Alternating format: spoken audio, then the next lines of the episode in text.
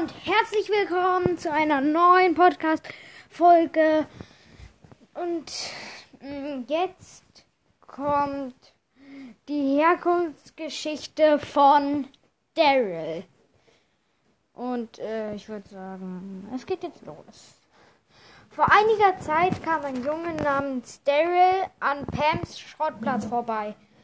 Er wollte einen Roboter bauen. Pam ließ ihn den Schrottplatz benutzen, um einen Roboter zu bauen.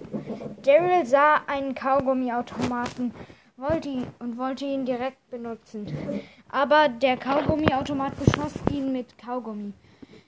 Er schlug den Kaugummiautomat mit einem Hammer und der Kaugummibehälter fiel zu Boden. Schmiss, er schmiss ein Fass über den Kaugummibehälter und holte schnell zwei Kanonen.